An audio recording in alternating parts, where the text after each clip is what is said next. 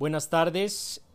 Hoy es el domingo 7 de junio del año 2020. Soy el pastor Hernán Cortés Romero y estas palabras son dirigidas a la Iglesia Bautista de Tetelcingo y a todos los mexicanos que puedan escucharnos. Oremos. Gracias Señor por tu misericordia con nosotros y te pedimos por todos los enfermos que tú les toques y los sanes Señor. Te lo rogamos en el nombre de Cristo Jesús. Amén. La palabra de Dios dice así en el Salmo 63, Dios, Dios mío eres tú, de madrugada te buscaré. Mi alma tiene sed de ti, mi carne te anhela, en tierra seca y árida donde no hay aguas, para ver tu poder y tu gloria, así como te he mirado en el santuario porque mejor es tu misericordia que la vida. Mis labios te alabarán. Así te bendeciré en mi vida, en tu nombre alzaré mis manos. Como de meollo y de grosura será saciada mi alma, y con labios de júbilo te alabará mi boca. Cuando me acuerde de ti en mi lecho, cuando medite en ti en las vigilias de la noche, porque has sido mi socorro, y así en la sombra de tus alas me regocijaré. Está mi alma apegada a ti, tu diestra me ha sostenido. Pero los que para destrucción buscaron mi alma caerán en los sitios bajos de la tierra. Los destruirán a filo de espada, serán porción de los chacales. Pero el rey se alegrará en Dios, será alabado cualquiera que jura por él, porque la boca de los que hablan mentira será cerrada. Amén.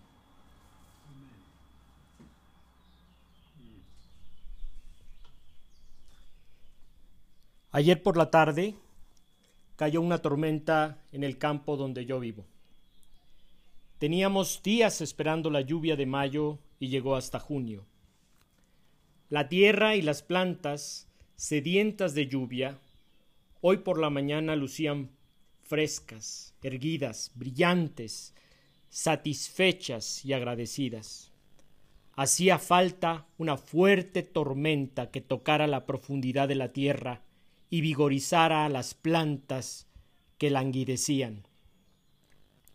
La tierra húmeda que se respira es frescura y esperanza para el campesino que comienza la siembra.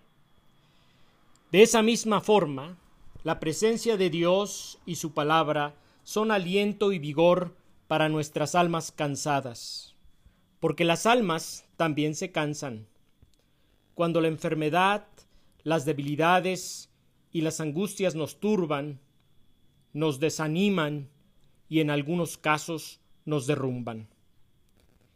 El alma se entristece y se debilita cuando sufrimos adversidades y cuando vivimos la incomprensión o la indiferencia y la rivalidad de quienes están alrededor nuestro. El rey David sufrió la rivalidad de su hijo Absalón quien pretendía matarlo y quedarse con el trono. Tuvo que huir David al desierto para salvar su vida. Afligido y llorando, David recorría el desierto de Judá. Seguramente hemos llorado por un dolor en el alma, en la soledad, buscando un descanso. El salmista recorrió el desierto solo con la tristeza y la aflicción en su alma. Y al ver la tierra seca, árida, sin agua y sin vida, comprende que así está su alma. Su alma languidecía y necesitaba agua. Y el agua para su alma era solamente la presencia de su Dios. Y busca con ansia a su Dios para satisfacer su alma. Ya lo había dicho el salmista, solo en Dios haya descanso mi alma, en el Salmo 62.1. Busca intensamente a su Dios y sabe que solamente Él, como el agua al desierto, podrá saciarlo. Mi alma tiene sed de ti todo mi ser te anhela cual tierra seca, extenuada y sedienta. Cuando Jesús se acercó a la samaritana, le pidió agua porque tenía sed. Aquella mujer, sorprendida por la petición de un judío, se rehusó. Pero Jesús le dijo, si supieras lo que Dios puede dar y conocieras al que te está pidiendo agua, tú le pedirías y él te habría dado agua que da vida. La mujer observó que Jesús no tenía con qué sacar el agua, siendo el pozo muy hondo. Entonces Jesús le enseñó, Todo el que beba de esta agua volverá a tener sed, pero el que beba del agua que yo le daré no volverá a tener sed jamás, sino que dentro de él esa agua se convertirá en un manantial del que brotará vida eterna. En el Evangelio de Juan, capítulo 4, versículo 8 al 14. A lo mejor está usted cruzando un desierto, con el alma turbada a punto de desfallecer. Entonces es la hora de buscar a Dios y a su Hijo Jesucristo. El Señor abre la oferta para todos. Todos los que tengan sed, vengan a beber agua. Los que no tengan dinero, vengan, consigan trigo de balde y coman, consigan vino y leche sin pagar nada. ¿Por qué dar dinero a cambio de lo que no es pan? ¿Por qué dar su salario por algo que no deja satisfecho? Óiganme bien y comerán buenos alimentos, comerán cosas deliciosas. Vengan a mí y pongan atención, escúchenme y vivirán. En el libro de Isaías capítulo 55 versículos 1 al 3. Mi hermano Raúl Galvez, un hombre de 97 años, llegó al hospital el viernes por un dolor en el corazón. Fue trasladado a la Ciudad de México donde ningún hospital lo recibió. Y ya ha regresado a casa. Y cuando hablé con él ayer me dijo, mi alma estaba unida al Señor y dije que la peste no me llevaría. En el momento del dolor, mi hermano Raúl se aferró al Señor, su alma se apegó a su Dios, y el Señor lo rescató de la plaga y de la muerte. David también al cruzar el desierto se unió al Señor. Mi vida entera está unida a ti. Tu mano derecha no me suelta. En el versículo 8. En otras versiones dice David a su Dios, mi alma se aferra a ti, o mi alma está apegada a ti. Cruzó David el desierto con la mirada puesta en su Dios y recibió la fortaleza y el consuelo para continuar. Entonces David confesó a su Dios, Tu amor vale más que la vida. O en otra versión, Tu misericordia es mejor que la vida, en el versículo 3. En otras palabras, ¿de qué nos sirve esta vida si no tenemos el amor y la presencia de Dios en nuestra alma? Cuando sufrimos un dolor, cuando el alma se deprime por las aflicciones, cuando ya no tenemos fuerza para seguir en la lucha, Jesús nos invita, si alguien tiene sed, venga a mí y beba. Como dice la Escritura, del corazón del que cree en mí brotarán ríos de agua viva. En el Evangelio de Juan capítulo 7 versículo 37 y 38. ¿Por qué vamos a buscar el agua que no satisface el alma? ¿Por qué nos aferramos a lo que perece en lugar de apegar nuestra alma al Dios de la vida?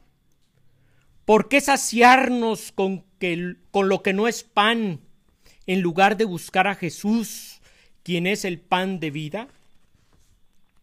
El gran teólogo San Agustín concluyó, nos hiciste, Señor, para ti, y nuestro corazón está inquieto hasta que descanse en ti.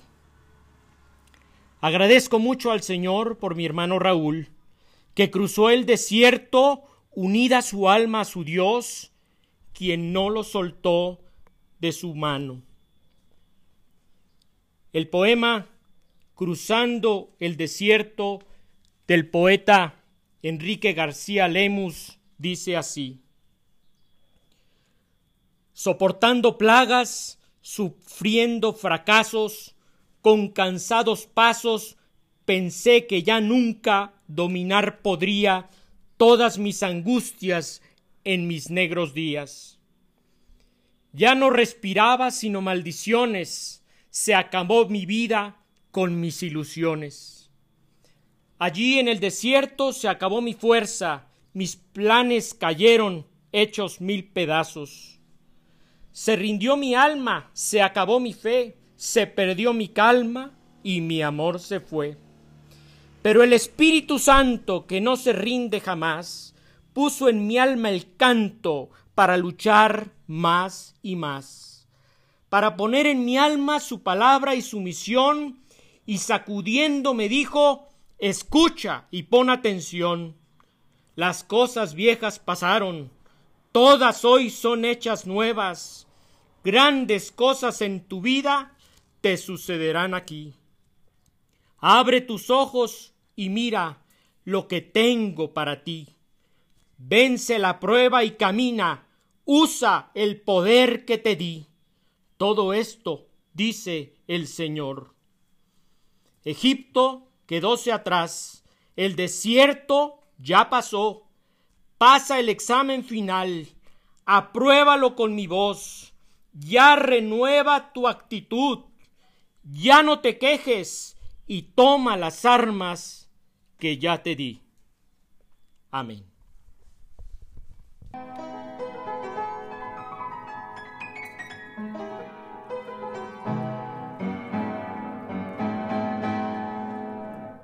Amor divino, ¿quién me apartará?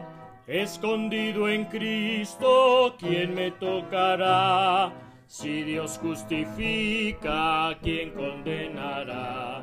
Cristo por mí ruega, ¿quién me acusará? A los que a Dios aman, todo ayuda bien. Esto es mi consuelo, esto es mi sostén. A los que a Dios aman, todo ayuda bien. Esto es mi consuelo, esto es mi sostén. Todo lo que pasa en mi vida aquí, Dios me lo prepara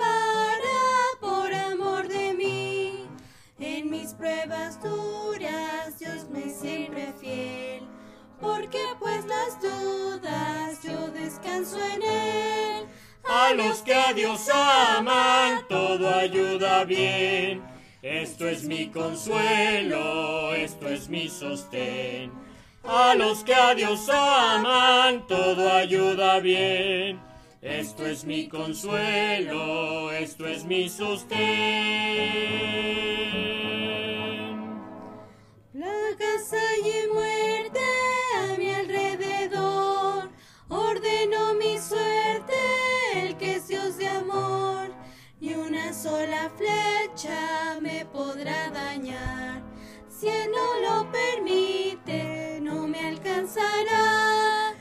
A los que a Dios aman, todo ayuda bien. Esto es mi consuelo, esto es mi sostén. A los que a Dios aman, todo ayuda bien. Esto es mi consuelo, esto es mi sostén.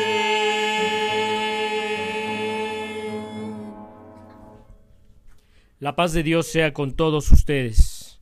Hasta la próxima.